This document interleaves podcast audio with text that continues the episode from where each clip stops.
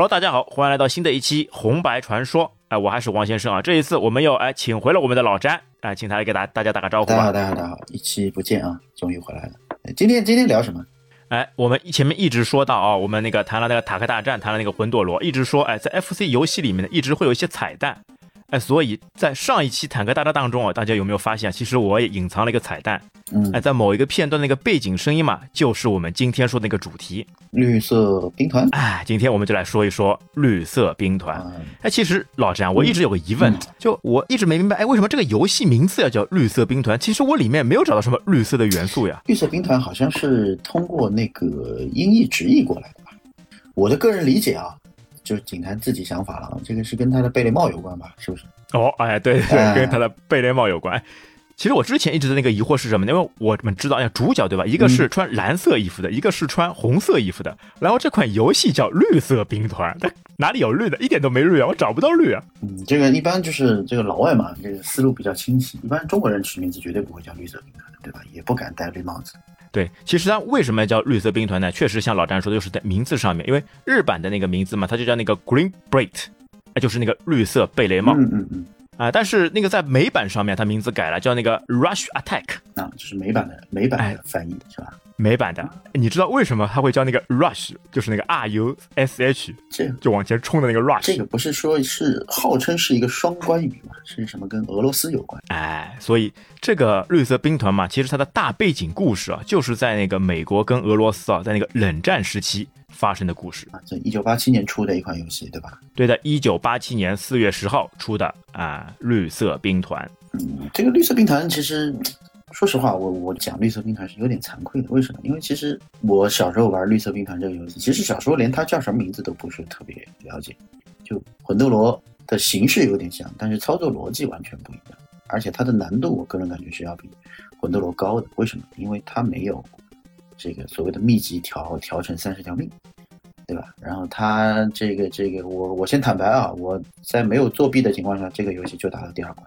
啊，你打到第二关，那我比你好太多了。我我是冲到过最后一关的人，真的假的？哎，虽然在以前没有完全通关过，但是我是冲到最后一关的人。哦，真的假的？你这个不要骗人啊！我跟你说，那个时候一直蛰伏在哪里呢？蛰伏在那个第三关，但是后来不知道哪根筋搭牢了，哎，突然之间技术哎突飞猛进，一直往后冲，哎，一直冲到了最后一关。看到了最后一关的场景，嗯，那你这个是蛮厉害的。其实这个真的是绿色兵团，我到后面就在网上看别人打到过底，然后，但是这个其实我们今天主要是跟大家来聊一下这个这个游戏的这个背景啊。我觉得这个游戏首先第一难度高，其次它这个背景其实也是我个人觉得挺有意思的啊。我们先先来说一下这个这款游戏的那个背景好了，啊，它反正任何的这个场景设定嘛，跟任务嘛。都有着那个浓厚的那个冷战时代的那个色彩，对吧？哎，你想想看，你一个人，哎，不带枪，你不像魂斗罗还带把枪，对吧？还要还要带武器，他就一把刺刀就突破人家的老巢，你有没有感觉这像哎像不像一个特种部队的一个成员？对，深入敌后只能用这种冷武器，啊，不能放枪的，一放枪被人家发现了，只能用这种冷武器，用这种匕首来通关。没错，这也是为什么说这个是绿色兵团的难度的点。点的一个地方，其实你我们我们在玩的时候可以发现，其实敌人是有些是可以发子弹的，对吧？有些是速度很快就追着你跑的。那你你其实常规武器只是只有一把小匕首，而且这个这个距离很短。然后你在路上是可以捡一些，比如说类似像火箭弹啊，类似像手雷啊，类似像手枪的这些东西。但是它其实没错，但是它其实都是有这个使用的就子弹的限制的，所以这个也是。和魂斗罗不一样的地方，这个我个人觉得是更偏向于真实一点。哎，包括像刚刚说的那个名字嘛，双关的那个名字嘛，它就是那个 rush 嘛，不是很类似于那个俄罗斯那个单词那个 Russian 的那个啊，比较类似的那个那个英文嘛，就 Russian attack，就是俄国进攻嘛。啊，原来如此。而且为什么说是跟那个俄罗斯来那个战争的？因为其实整个游戏嘛，它并没有明确的说出到底是什么国家。但为什么说是俄国呢？其实你可以在一些关卡的细节当中嘛，能发现一些端倪。就比如说，在有些关里面嘛，会有一些那个啊毛胡子的那种飞兵，哎，就飞腿兵，嗯，就会会跳的那种，会飞腿的那种兵，它是毛胡子。你有发现吗？哎，毛胡子一般性哪里最多呢？哎，不是俄罗斯最多吗？哎，这个细节其实我倒是有注意，但是我其实小时候其实是没有仔细去了解过，也没有这个途径去了解这个游戏的背景，对吧？但是像后来你这么一说那个时候根本没有没有没有没有地方可以知道，而且有些关卡你发现吗？就一些雪山，就很冷的冰天雪地的那种状态，哎，什么雪山啊，什么雪松啊，都这些呢都是非常鲜明的，呃，前苏联的那个特色。这个雪山雪松就不是特别熟悉了，只是看别人玩过啊。哎，其实这两位那个主角的名字嘛，叫那个 Ben 帮那个 Steve，Steve 啊，这个我知道。哎，一蓝一红，他们就是凭一把匕刀嘛闯天下。其实其实是什么呢？我们刚刚说的那个绿色贝雷帽，它其实绿色贝雷帽呢是美国陆军个特种部队的一个名字，哎，直译过来就是那个绿色贝雷帽。它其实是在那个一九五二年六月十九号成立的，那个规模大概有那个时候规模大概有七千人左右。哎，从成立起啊，一直活跃在那个美国参与的那个各个战场，在各种复杂环境下执行各种特殊的作战任务，包括什么那个境内外的那个防卫战、嗯嗯嗯特种侦察，然后什么恐反恐怖行动、人质解救等等。它是美国第一支正规化的那个特种部队，呃所以这个故事，这个游戏的故事就是通过这一支特种部队来引申出来的。啊，这个是王先生给大家做做了一个科普啊。其实像绿色贝雷帽嘛，它其实还有给人家熟知嘛，还有通过一部电影，就是一九六八年上映的那个美国同名电影，是由那个当时那个顶级影星啊姜文哎担任导演跟主演的，就是那个名字就是叫那个绿色贝雷帽，他就讲那个他们那个特种部队的一些故事、一些经历。啊，但据我了解，这款游戏最早出现好像不是在这个 FC 红白机上。哎，对的，Konami 的这老四款其实都是通过那个街机来改版的，而且都比较类似，都是街机关卡少，然后 FC 在逐渐那个扩大那个版本。因为这一款在街机上面只有四关嘛，FC 上就直接提升到六关。哦，所以就其实跟魂斗罗一样，它也是有分开就不同设备的版本，但是关卡设计在或者说游戏背景其实还是比较统一和一致的，对吧？对的，就主角还都是一样，哎，一蓝一红，然后一些在那个作战方式的设定上面也都是一样。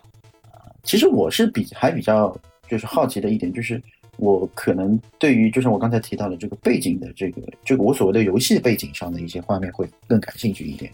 其实我们可以看到后面会会会有飞机啊、大炮啊，甚至潜艇。那这些东西岂不是就按照你这么说，其实就是根据当时这个冷战时期的这些所谓的兵器啊、武器啊去去做的原型，对不对？哎，对的，其实你可以想想想象到那个在第一关当中，对吧？它会出现一个运火箭的那个装甲车，这个你有印象吗？就是会有那个那个那个毛胡子会跳过来的地方，有有但毛胡子是往上面走的嘛，你是往下面走的这些？毛胡子可难躲了，还有人跳伞下来，哎，对吧？会跳，嗯，对吧？其实他那辆那辆那个车嘛，就是那个它就是原型就是九 K 五二月亮杠 M 战术导弹，北约代号挖杠七，哎，曾经在那个两伊战争啊和海湾战争当中啊被广泛使用，就是专门运输那个火箭弹的那个导弹车。哦哟，这个你都看，这个你都能能能查到资料啊！啊，这个把它挖出来的。哎呦，这个王先生还是哎，之后到时候看看能不能放在 show notes 里面啊，把这个图片啊给大家看一下。对对对，我觉得你说的这个已经很具体了，但是还是要给那个我们听众形象一下，放个图片来给大家看一下。包括其实你在那个第一关还有一个走到有那个地雷的地方，它不是三颗地雷一起吗？嗯你平常说要跳，要连续跳跳过去的地方没，错，那个地方也是有一个就像朝天一样的那个火箭导弹，就斜放着的火箭导弹。啊，我有印象，我有印象，对，对的，它是什么呢？它就是它的原型就是 S 杠七五防空导弹，北约代号萨姆杠二，也是历史当中最早投入那个实战的那个防空导弹。特别在那个一九五九年的那个十月七号，那个解放军装备的该导弹在北京通县张家湾上击落了美军制式的 RB 杠五七 D 侦察机一架。这是人类目前第一次在实战当中啊使用那个防空导弹击落敌机啊！哎呦，这个是可以啊。我说说到这个啊，就是其实我是有一点是比较奇怪，就是他，你你有没有印象？他那个第一关捡的那个第一个火箭筒，它这个火箭筒可能不是像我们形象当中所想到的一个一个炮弹过去只能打一个目标，它这个火箭筒是有穿射能力。就比如说地上的地雷，我们知道就是一排是连着三个一起有的，对吧？那我如果趴下来发一个火箭筒上去，这三个地雷是全部可以炸掉的。对，其实它这个火箭筒嗯是什么样的？只要你速度够快，对吧？它整个画面，你只要能让那个卷轴一直拉过去，它是其实是可以一直上敌的。对对对，其实就可惜它跑得太快，比我人跑得快。对，原则上就是它只要在一个同一个画面当中，你一发火箭筒过去，可以把所有的敌人全部打倒。对，这个火箭炮的威力还是非常大的。没错。那哎，聊介绍完背景啊，这个王先生有没有什么特别的关卡啊，或者说特别的技能要给大家介绍？其实我们先来说一下，为什么觉得那个这款游戏难打？你有发觉为什么吗？哎，我自己总结啊，就是第一是我刚才有说过，它的操作逻辑，它这个不像魂斗罗是吧？我我一跳上去就是一个跟斗上去，前后左右都能。红斗罗里面你按 A 是跳，对对吧？对对。然后，但这一款你按 A 它不是跳，没错啊，它那个 B 是发小刀，A 是那个没有功能的。但是当你吃到那个加持系的武器以后，比如说火箭筒啊或者其他一些武器以后啊，按 A 那个时候是出来那个武器加持的那个功能啊。对对对对对，没错。哎，那那它跳是怎么跳的呢？它跳嘛就是往往按上啊。哎，它按那个方向键按上，按上以后是跳。对，所以它这个操作逻辑呢，会让你觉得非常的奇怪，因为就不像我们说魂斗罗啊，甚至是超级玛丽这种，你跳会，你按一个键会有一种蓄力的感觉。那它它这个跳呢，会让你觉得这个操作起来会有点突兀。然后呢，还有很重要一点就是我们刚才所说的这些毛胡子啊，这毛胡子跳的速度比你快，跳的这个路径也是，我个人感觉很难预测。所以在这个过程当中，然后他命又短，然后再加上他的武，他的碰就死。对，然后再加上他的武器。又特别特别的难难捡，同时呢，你天生背的一把只有一把小刀，所以难度特别特别大。而且我们会很明显的感觉到，它这个满屏的这个敌人的移动速度也好，或者数量也好，以及难度上来讲也好，都是要比之前接触的其他类似横版过关的游戏要难度要高。所以这个就是让让让让我觉得非常非常非常的难适应，在刚开始涉及到这款游戏的时候。因为刚开始其实不瞒你说，最早的给我给的感觉是什么呢？就是它可能跟跟魂斗罗很像。为什么？它的出场方式几乎和魂斗罗二代是一模一样的啊，对吧？哎，从那个飞机上面直接那个跳伞跳下来，它是直升机送到画面正中央，其实是和魂斗罗、超级魂斗罗是很类似的。超级魂斗罗只是说我一根绳梯我自己往下爬，那它不是，它是直升机送来之后，你一个跳伞往下跳。其实就给你感觉是直升机吗？还还是直升机？而且给给我感觉像是黑鹰它的这个这个原型。对的，因为特别是你在那个双打界面上面呢，就很明显感觉到两个人哎从那个飞机当中跳伞跳下来，而且会这个整个界面当中嘛会打出一排字，哎就说哎这个是一个非常艰巨的任务，就靠你们去那个完成这个最终的任务。没错，哎最后还来一句 good luck，哎这些游戏都会在最后加一个 good luck，就说明什么呢？那个难度非常大，风险非常大，你们可能有去无回。没错，所以就是刚开始给我的这种感觉就是，哎，了不起，就是一个加强版的魂斗罗嘛，对吧？但是然后当你玩起来之后，发现刚开始甚至甚至是连跳都不会跳，因为你不会去想到跳是往上，哎，你发现不了怎么跳，对，这个就很尴尬，你知道吗？然后当然了，第一关的难度，我个人觉得还是没有那么难，但是到后面的话就对，第一关还是让你那个适应的，对，但是到了后面那几关就特别特别难，主要是什么呢？它就是碰一下就死，碰一下就死，但是。他又没有办法像我刚才介绍的，就没有办法像魂斗罗一样有秘籍，所以这个这个游戏啊，当年真的是，哎，它其实秘籍还是有的，但是可能我们都没有发现过，因为我们主要打的是什么呢？是那个美版啊，那就是那个 Rush Attack，哎，没有打到那个 Green Blade 那个版本。它的日版呢，好像是有一个秘籍，一样在那个开始界面当中嘛，嗯，在那个开始界面当中嘛，按住 EP 的方向键任意方向，嗯，不放，然后同时按住。二 P 的下和 A B 键，再按下那个一 P 的那个 Start 键，这个是选关的方式啊，它可以选关的。那如果如何选人呢？选人的方式呢，就是在也是一样的，在标题画面当中按住一 P 的 A 键不放，再同时按住二 P 的那个下和 A B 键，再按一 P 的 Start 键，它是可以选十个人。哦，原来如此，选十个人在日本上是十条命吗？还是？十条命，因为原本是五条命，等于把你翻倍嘛，变成十条命。哦，那十条命的话，但这个这个技巧在美版上面就无效的。哦，明白啊，在美版上面就完全没有选光棍选人的方式，所以美版相对来说难度还是比较大一点。啊，明白。那关卡上其实美版和日版也会有会有区别吗？关卡上是一样的啊，关卡上的难度和步骤，包括这个 BOSS 的设计也是一样，对吧？对的。而且像这一款游戏还难在一个什么地方呢？嗯，当你去就发刺刀的时候嘛，你是不能移动的啊，对。你只能停下来。对，哎，你走路的时候不能发刺刀。对，这也是非常难的一个点。对的，然后就你不能一边不像魂斗罗一样一边走一边打枪。没错，但他跳起来的时候其实是可以发刺刀，这点也很奇怪。哎，这就是一个非常好的技巧。跳起来的时候你是可以哎一边发刺刀一边来跳的，因为你他可能设计你跳在空中嘛，哎就没有这种判定你走路的这个情况。啊，而且还有还有像高手打呢，他怎么样打呢？就一路嘛就跳过去。他怎么跳呢？就等于是那个像青蛙跳，就趴在地上跳，哎，你有看到过这种场景吗？对我有看到别人一边趴一边跳一边刺。对我有看到别人通关视频，他是什么呢？就是甚至是可以从这个这个毛胡子头上跳过去啊。这个其实我小时候有去尝试过，但我做不到，就很难。你要把握一个距离。对它其实这款游戏还有一个什么，现在来说还有一个什么 有趣的地方，像跑酷游戏，你拼着命一直往前跑，根本就不用回头或其他什么的。那些不是跳跳跃兵嘛，毛胡子什么的嘛，它其实是会从你头上直接跳过去的，你根本就不用管它。只有一些特殊的兵种才需要把它给干掉。哦，对，好像好像还真是那么回事。其实原则上来讲，只要你跑得够快，后面的人就你只要你跑得够快，对你拖拖着一一一一长条，其实问题都不大。它不是那个刺刀时候不能移动的嘛？嗯高手怎么做呢？一边跳的时候往后，然后在往后的同时再刺刀，把后面的兵干掉，但是速度完全不减。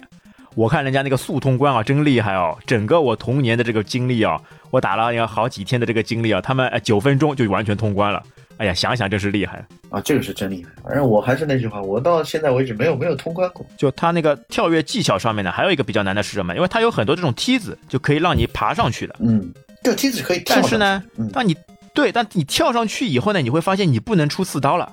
嗯，在这个时候，往往死亡在什么时候呢？就是因为瞎跳，跳到梯子上面了，然后人家毛胡子或者其他兵种过来了，喷你一下你就死掉了。所以在这个上面呢，你一定要看好你跳的落点，一定要选择对，要不然你真要跳的不好，跳到梯子上，然后不能动，瞬时间不能动，没有反应过来，就往往就是你死亡的这个啊先兆了。啊，我理解你的意思，就是一跳，就是跳到了这个梯子，像爬梯子的一个动作的跳到梯子上面了，你不能。动了，啊对对对你不能再持续走了，你反应一旦没反应过来，哎呀，人家兵已经过来了，就把你对对对，干掉。这个我遇到过，这个我遇到过，就是就是你如果跳的时机不对，你正好跳到是爬梯子的这个动作，或者跳到跳到这个节点上，你就只能任人鱼肉，对吧？对啊，而且特别像你双打的时候嘛，它是可以两个人同时出现的。哎，那个时候一般就选择一个人往上走，一个人往下走，通过梯子往往下走。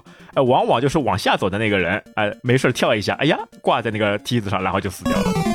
嗯，明白。哎，说到死亡啊，这个游戏还有一点比较好玩的是什么呢？就是它死亡时候那个音效，哎，特别的有趣，而且它死亡时的那个动作啊，就往前会跳一下，然后双膝跪地。这个死亡的动作，我觉得比魂斗罗上面的还要带劲，还要好玩。先双膝跪在地上，然后再倒下来，那，非常的有趣。但但是说到这个双打，你小时候有玩过这个游戏的双打？玩过啊，这老四强肯定都玩过双打，就是双打才有劲啊。哎呦，我跟你说，这个我甚至是不知道这个游戏可以双打，是到很后面才能才知道这个游戏是可以双打的，你知道吗？那我要问了，哦哟，这个双打很经典的。对，那我要问了，这个游戏如果双打的话，那个难度上会有区别吗？还是跟魂斗罗一样的？就是难度没区别双打只有方便，只有简单，因为它那个敌人什么的没有特别增加。而且像双打呢，它还有一个特色是什么呢？因为它整个那个游戏画面都是一个整一整个平面。像之前呢，我们在第一期的时候也说过，像 FC 它的那个显示画面嘛，嗯因为它有那个移动点，就活动块的说法，它一行呢只能输出那个八个活动块。嗯，没错，但你想想看，在这款游戏当中，你两个人再加上无数的敌兵，嗯，往往整个时候呢，你那个就主角身上的那个色块嘛，会消失很多，就打着打着像隐身一样。对对对，会哎其实不是隐身，就是那个活动块不够了。啊，在这一款游戏上面特别明显。对，就还是跟魂斗罗那个趴下的那个原理是一样的，是吧？哎，对的，因为像其他游戏嘛，它可以是那个整屏、全屏。那有些比如说打飞机的这种游戏嘛，空中部队，它可以在整个画面各个地方都可以出现。因为整个画面它总共能出现那个六十四个活动块，对于一行当中只能出现八个。这款游戏等于就是在那个陆地上面，在一个平面上面，哎，都是人，哎，都是跑过来的人，所以它的活动块缺失呢还是非常严重的。哦，难怪了，我感觉这个游戏就是你但凡速度快一点，或者你出刺刀的速度快一点，你会感觉就就好像是像隐身，你给你一种感觉就是你身上是无敌的那种状态，因为它其实是也是有一种。对，它其实也是有一种那个类似于无敌弹一样的那个那个那个那个，也不是说技能吧，你可以吃到那个东西。对，它有一个武器加持，哎。哎，正好说到武器加持，我们来说一下，它几当中呢有几种那个武器系统，一种呢就是第一关，第一个那个黄色士兵砍掉以后出来的那个火箭炮，哎啊，特别我觉得搭载火箭炮的时候呢，有个音效特别好听，啊，对，没错啊。但是这个火箭弹啊，就是厉害是真的挺厉害的，但是它这个弹药好像只有三发还是两发三发，啊？只有三发，所以你哎用的时候还得省着用。呃，但这个上面呢，就美版跟日版还有区别，那个日版嘛，它是可以那个累加的。并且呢，如果你通关的时候没有把这个子弹用掉嘛，它在下一关也是会出现的。但是在美版上面就不行了，美版只有三发，打光就打光了，他没没有办法那个带到下一关。哦，原来是这样子。他他的武器其实种类不多，他我印象当中还有一把还有一把小手枪。小手枪是第三关的时候第一次出现，对，也是一个黄色士兵，他有把小手枪，吃好以后呢，你就可以那个连续射击，他没有子弹限制，但是有时间限制。对的，对，一定在那个他的规定的时间当中把子弹打光。这是唯一一把是可以主动开枪的，啊，主动开枪的武器。对，就不是说主动开枪，是你可以不省着用的武器，你不不用它就没有了那把。啊，对，不省着，对吧？连续连续发射，但它那个子弹射程比较短。啊，对，但是也也足够你防身了嘛，至少这个想要来来来冲向你的这些敌人是完全靠不住、靠不近。对的，之后还有一个那个武器系统是什么呢？是那个手雷。对，这个你还有印象吗？有手雷的话，其实我说实话，我觉得这个手雷挺难扔的。就是你没有一点这个，但是手雷的覆盖范围非常大啊。对啊，但是你它的那个半径非常非常大。但是这个难度取决于什么呢？因为我们刚才有介绍到这个游戏的这个里面的这个小兵啊，它移动的速度是非常的快的，它几乎是没有不移动的这个小兵，除了趴在地上的那种啊。然后如果你手雷如果扔的不巧，或者你没有把握好这个提前量的话，其实手雷很容易浪费。哎，对，但手雷的威力真的是大，而且。像这一 FC 的那个游戏上面呢，它也是有一个隐藏的一个彩蛋，哦，不知道你之前有没有了解过哦？你给他，它是有呃那个那个那个地下关卡，呃，地下关卡不都说是个 bug 吗？但它就是真实存存在的啊，好像应该是在那个第二关，第二关在有一个地雷的地方，你一颗雷或者是一颗火箭弹发过去以后呢，它就会地上出现两条那个向下的那个楼梯，这个时候呢，你是可以爬下去的，嗯。爬下去以后就来到那个地下关卡，但那个它的那个地下关卡呢，虽然不是很长，而且进去以后呢，基本上来说呢，敌人也不是特别多，那可能是一个 bug 的存在。哎，你憋的时候没有编好，本来想那个衍生一下的，后来就把它放弃了。但是在游戏当中又忘记把又忘记把它去除了，所以有这样一个关卡。对，相当于很快，大概走走个几分钟就上来了，上来就结束。对，因为这个地下关卡其实让我很奇怪，为什么？因为其实我也看别人有介绍过这个关卡，所以我刚才一直不提的主要原因是因为很多人说这是个 bug，为什么？因为第一它的难度基本没有，就是。所谓的地下关卡，第二就是所有六关里面只有这第二关下面是可以往地下哈走这么一小段的，嗯，其实后面就没有再设计下去。就像王医生刚刚介绍的，我个人感觉有可能是，其实当时有这样的一个想法去把它做延伸的，但是后来可能出于种种原因就没有做下去。然后就也也也，哎，可能经费问题，经费啊，或者说啊，制作时时长的问题，反正就没有做下去。所以我个人觉得这个所谓的地下关卡也不是特别精彩。对的，但有的时候你会去为了那个发现这个隐藏关卡嘛，哎，有的时候会那个废寝忘食的去研究去打，哎，很多人会打不出来，这其实就是为什么很多人不知道的原因，因为只有在那个日版上面才会有，美版上面是没有的。嗯，但我们小时候打的都是在美版上面。所以就完全打不出这样一个隐藏关卡来。哎，绿色兵团我不知道有没有第二代，在街机上面出现过第二代，有出现过第二代。那当时可能是不是也想着说要要要要要往后做延伸啊，或者怎么样？但这个游戏没有出第二代，我是觉得蛮可惜。哎，对，包括像之后的那个赤色要塞也都没有出过续作。对，因为我主要是觉得什么呢？类似的游戏就不像魂斗罗，魂斗罗的确是很经典，但是类似的游戏呢，它的那个历史背景会更更会让人勾起别人的一些一些一些共鸣。所以不像魂斗罗，它是属于一个完全架空的或者一个虚构的一个世界，对吧？但是绿色兵团它是有现实背景存在的，所以这个这类似的游戏没有做下去，我觉得是蛮可惜。也可能因为美国跟苏联冷战打好了呀，人家不好意思再做下去了呀。这游戏嘛，那人家电影还拍那么多呢，对吧？这个我觉得。其实刚刚说到武器中还有一种是什么？是那个五角星，就是那个可以无敌状态的，就吃好以后你就往前面跑，真的是玩酷跑游戏了啊！一路跑，任何攻击对你什么都是无效的。对，这个就是原则上只要你真的是就跑得快嘛，然后省一下这个无敌的这个时间，你可以把这个关卡往后拖拖很很久。哎，但它的那个时间还是比较短的嘛。对，然后我其实还想聊一聊什么呢？就敌人的武器系统。我觉得这款游戏对于敌人的武器系统也也也特别的丰富，比如说敌人其实有几种，一种就是没有武器的，哎，直接朝你冲过来，用身体跟你相搏，哎，但是你碰到他是你死，对吧？啊，这个为什么就碰一下就死？你告诉我凭什么？你告诉我。是不是？那你想，你魂斗罗这个还碰一下还死了，还是什么最强的最强的男人了，对吧？以一挡十的男人呢，也也碰一下就死。我一个对吧？美国绿色兵团的这个特工啊，浅肉底厚，然后碰一下就死，我一点肉搏能力都没有，这个太菜了。你想想看，人家兰博一个人到人家敌后啊，全部干掉，哎，多么多么厉害，多么多么雄伟啊！碰到这上面就一碰就死。对啊，啊，那还有一种就是刚刚说的那个毛胡子会那个飞毛腿的，嗯它会从要接近的时候嘛，空中飞起，哎，一个飞踢腿，对吧？像刚刚说的，如果你跑得够快，完全可以从他的那个呃胯下嘛直接跳过去。后来才发现，他这个飞踢，只要你一直往前跑，他就踢不到。其实你打这个飞踢，呃，就飞毛腿这个兵嘛，两种方式，一种是跳起来斜四十五度，一边跳起来一边出刺刀把它干掉；还有一种呢，你就不动，原地出刺刀也是可以把它干掉的。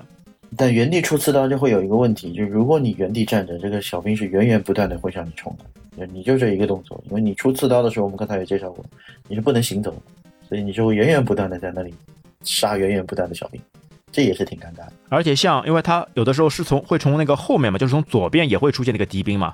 从左边出现敌兵要注意了，左边的那个会跳起的飞毛腿啊，你如果站着原地是没有用的，就肯定是你死，只能是从右边出来的，你才能原地把它杀掉。啊，没错，这个左边过来的，我们就刚才介绍过，就是只能是跳起来空中往后出刺刀，对吧？还有其他兵种，就是前面说那个军官可以那个武器补给的，对，还有就是这个地雷嘛，刚才有介绍，敌人有很多那种碉堡，会有哎，地雷对吧？三三三个一排，都是三个一组。这个地雷呢，你要么用火火箭炮干掉，要么就跳只能跳过去。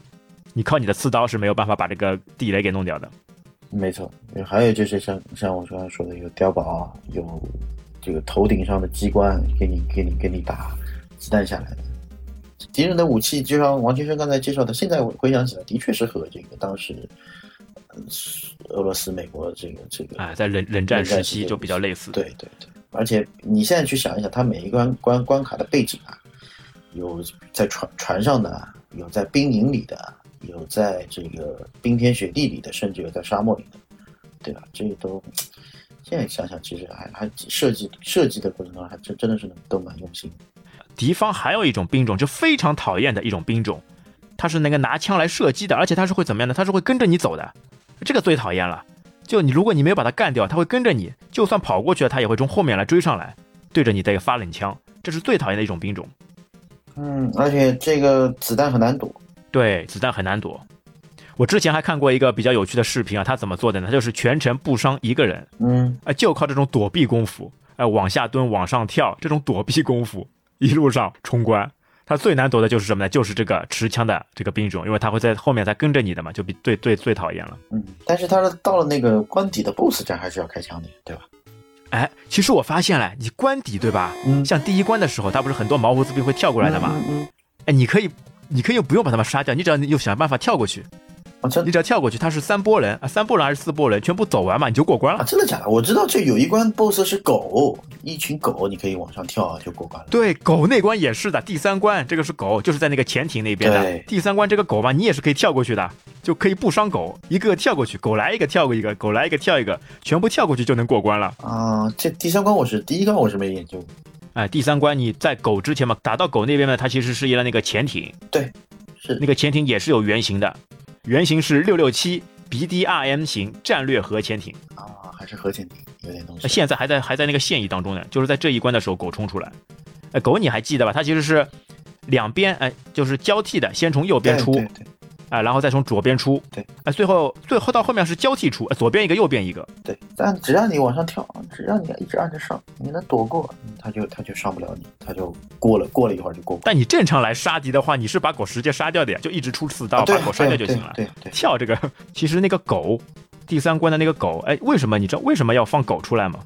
它其实跟苏军呢也是会有一些关联，因为苏军的时候，那个时候就训练了很多只那个军犬，专门去炸什么呢？炸那个二战时候炸那个德国坦克，狗身上绑好绑好那个炸弹，哎，去那个破坏那个坦克，就等于是狗跟那个坦克嘛同归于尽。他那个时候苏军的军犬啊，总共炸掉了德军坦克那个有多达那个三百多辆，啊，所以他就把狗这个元素非常好的融入到游戏里面。这个我倒还真的其实没有没有了解啊。这个王先生这个每一次都可以出其不意的给大家去介绍一下这个历史背景。其实还有一款那个经典游戏，你一定也打过的那个《红色警戒》当中嘛，嗯那个苏军，他不是可以选选那个苏军的嘛？嗯嗯嗯苏军它里面兵种不是有专门一个小狗兵嘛？嗯，就是这个意思啊 OK，那个时候，哎，现实当中小狗发挥了那个非常大的威力，所以在游戏当中，在这款《红色警戒》当中也引入了这个小狗兵这个兵种。啊，这里其实还有一个那个过关动画啊，不知道老詹你还记得吧？一关过掉以后，它会有一个，就我们的主角嘛，蓝色主角嘛，他会跑向一个那个围栏，从围栏当中呢再翻过去。啊，这个也蛮有趣。每一次看到他那个翻围栏嘛，我都想笑，因为他翻上去以后嘛，他跳下那个动作嘛，特别有趣。哎，两只手、两只脚都往后走，就像一个摔死的一个人的那个那个样子。哎，你还记得吧？这个非常有趣的，跳过去以后，然后再进入那个下一关的那个关关卡。但他从来都是一个人跳，就算你双打的时候，他还是一个人跳。啊，从来没有看到过两个人跳。那，第一关我们刚刚说过了，毛胡子飞，对吧？那第二关呢？第二关的 BOSS 是什么？第二关的 BOSS，第二关我记得就是在。就是有碉堡的那个地方，对吧？第二关是背着那个飞行器的那个士兵，对对，然后他们会往下，呃，这这个这个就不背那种喷射器的，我记得是三个吧，你知道吧？三三个飞行那个飞行背包，飞行 Jack，对，把三个搞掉就过关了。他的 BOSS 还是蛮有那个技巧的，其实跟正常的兵马也都一样，只要你一刀刺下去，他就死了。对，呃，不像人家这种 BOSS 要打好几枪，他这他这些 BOSS 还是比较有趣的，还也都是一刀，你只要掌握好那个角度，掌握好规律，某种程度上来讲是有有比较公平的。为什么？人人都只有一格血，对吧？所有的东西就是，对，包括你自己也好，包括你面对的这个这个小兵也好，就永远都是碰一下，大家都大家都完蛋。那后面呢？后面的那个第四关，第四关的 BOSS，第四关的 BOSS，第三关是狗，第四关的话，我记得就是在兵营外面。我记得打 BOSS 是应该在大桥下，大桥下的话是对大桥下直升机，然后有直升机，但是是个便携式，呃，一个人驾驶的轻型那个直升机。没错，所以这个也是，它这个也是有原型的。嗯，这个也有原型啊。它这个直升机是那个三架的那个袖珍直升机，原型是卡五六超轻型单人折叠式直升机。你能想象吗？它是折叠式直升机，它是可以有一个大包嘛，你一个人的时候可以操作，把它放在包里面直接背走。啊，就类似现在现在无人机了，小鹏是吧？哎，大号折叠式无人机。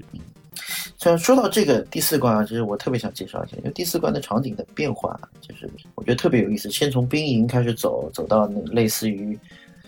就是你等于像换了一个季一样，到了这个就冰天雪地的这样一个状态，最后到大桥下。对呀，就前面说的雪松嘛，哎，俄罗斯的这个特征，哎，雪松。没错，然后到了这个大桥下面去打这个 BOSS，所以我觉得这款游戏真的，它比较吸引我的点就在于它的场景的这个切换。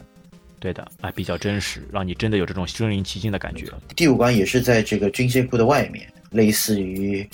这个就是类似于第四关的这个延伸，也是有雪松啊，然后背景上面会有很多辆坦克停在那里。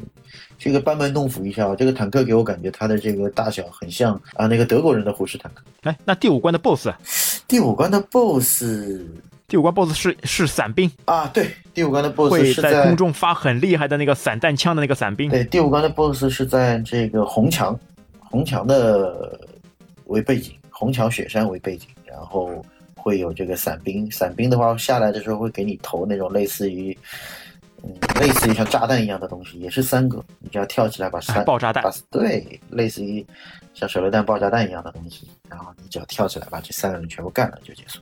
对啊，它其实是会自己降落的嘛，降落以后哎就比较好打了，但在空中啊，它投那个散弹的时候还是比较比较吓人。对，你要躲一下。哎，那最后一关呢？最后一关就是打到那个军械库里面了。对，最后一关就是军械库里面。军械库里面给人感觉就是像一个仓库，因为它的背景就不是像坦克啊这些东西，它的背景就是一个一个箱子，箱子里面给人感觉放的是武器，然后会有一种类似于拖车一样的东西停在那边，还会有几架这个军械库嘛，啊，都是武器存存存备的地方。对，还会有几架苏式飞机。哦，其实它那个飞机其实。考证过的不是苏式飞机，它好像是英国的哦，还是哎，不知道为什么英国的飞机会出现在这个游戏当中。对啊，皇家空军的飞机怎么会出现在这个游戏？好像是说，因为前几关嘛都是那个阶级改良过来的，完全照搬了苏式的那个制式。嗯，哎，但 FC 上它不是扩张那个关卡了嘛？哎，可能哎拿一些其他武器来补足一下啊，就单独设定。嗯，但是个人感觉啊，第六关的场景其实相对来说是比较单调的。为什么？第六关其实从头到尾，基本上都是在这个所谓的这个仓库里面去进行的，然后背景啊，包括这个环境都差不多。一直到了 BOSS 的时候，BOSS 来，我先大家介绍一下第六关的 BOSS 打的是个啥？哎，其实，在 BOSS 之前还可以提一下，它是我觉得是整个游戏当中啊，就在你路上面啊最难的一个地方，是那个它有那个激光五射器。激光五射枪，它会不停的头上有好几门激光炮，不停的对你对你一个扫射，哎，你只能掌握这个节奏，这个规律，哎，跳过去，才能保命，要不然往往在你最后关头就死了。对，这就是非常可惜这就是我刚才说的这个它的呃武器的话，当中还包含一个从头顶上放放这个机关枪的这个设备，就是刚才王医生所介绍的。来到 BOSS 啊，BOSS 就是整个游戏的那个核心关键，也是我们一直在说，哎，为什么是苏联跟美国，哎，那个冷战的这个关键就是那个核武器，它就是一个核武器的弹头，啊，炸的是这个核弹头，因为？整个冷战就是围绕着核武器来展开的。那最后就是美国为了怕那个苏联，对吧，去放那个核武器，派一个特种部队深入敌后，去把这个核武器给干掉，把这个给破坏掉。啊我还以为是美国人去炸苏联人的这个火箭呢，对吧？当时不是还航航航空竞争嘛，对吧？哦，哎哎，这倒也是啊、哦，对吧？然后最后导致美国人先、哎但美国人先登月了，对吧？是这么个故事。对啊，所以最后一关打的就是那个核弹。你还记得核弹头是通过什么方式来把它打掉的吗核弹？头的话，最后你会一个小兵会打出来，会掉一把火箭弹，对着核弹头打呀。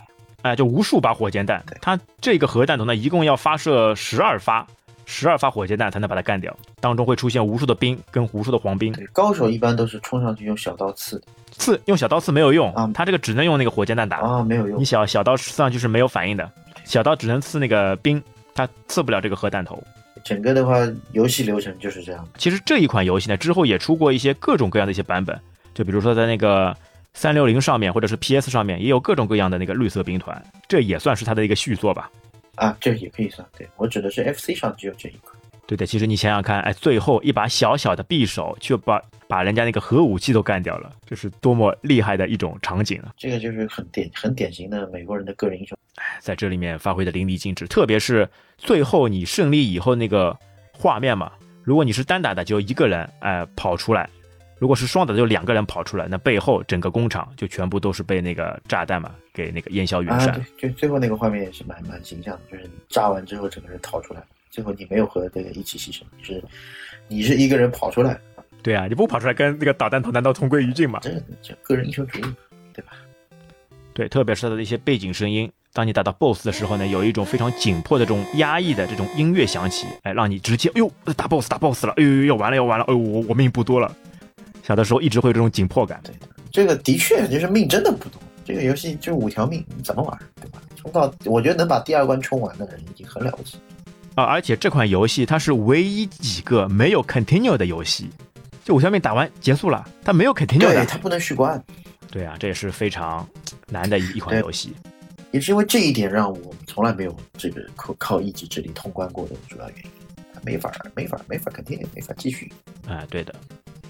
今天还是非常愉快的跟老詹聊了聊那个绿色兵团，我们的自己的一些怀旧，跟一些背景和一些自己的感觉。总体来说，这款游戏呢还是非常考验手手上那个技能的。虽然我跟老詹并没有打到完全打到最后啊，但是在儿时的这种体验，在这种哎游戏上面的这种快感，确实丝毫没有减少过。对，因为其实有些东西呢，就是因为你没有完成过它，它才香嘛，对吧？而且绿色兵团这款游戏作为哎才弥足珍贵。对，就是作为，反正我个人觉得，FC 上难度排名算是前三的这一款游戏。那我我一直觉得最难的是阿罗班蛇，对吧？然后超级玛丽，对吧？然后就是绿色兵团。看谁，我们听众当中谁能够有能力通关的，就上传一下视频给我们聊一聊，看一看，对吧？我得好好膜拜一下，哎，谁能有能力通关的，先举个手，让我们知道一下。让我们来好好模仿一下。哎，其实它这一款游戏啊，到最后等你完全画面全部结束以后呢，还会出来一个彩蛋。彩蛋是什么呢？是一个大阅兵，很多的士兵一个接着一个从屏幕上面从左到右走过，然后最终啊，就我们的主角蓝色的贝雷帽会出来，然后朝士兵们敬礼，就像一个大阅兵的形式啊。哎，这也是非常好玩的一个彩蛋。而且在这个彩蛋当中啊，有一些士兵会比较出格，奇怪的一些语言跟动作。会突然之间跑得很快，或者突然之间摔倒，哎，这还是非常有趣的一个特色。哎，其实最近啊，我在玩游戏找资料的时候呢，也发现了一款非常好的 FC 屏机模拟器，特别是在那个 Mac 上，因为我们知道 Windows 上有很多类似的软件，什么 Virtual NES 或者是其他的，有非常多的，但是在 Mac 上一直很少有一款非常全面、非常游戏体验非常棒的软件。那这一次啊，我来推荐一款在 Mac 上的 OpenEMU 这款软件，这款软件目前来说可能是在 Mac 平台上唯一一款可以支持很多游戏，特别是它支持很多手柄。基本上来说，像 Switch 的手柄或者是 Xbox 的手柄都能完美的支持，支持的游戏平台也非常多，包括 FC 或者是超任或者是 PS 上都会有很多游戏的支持。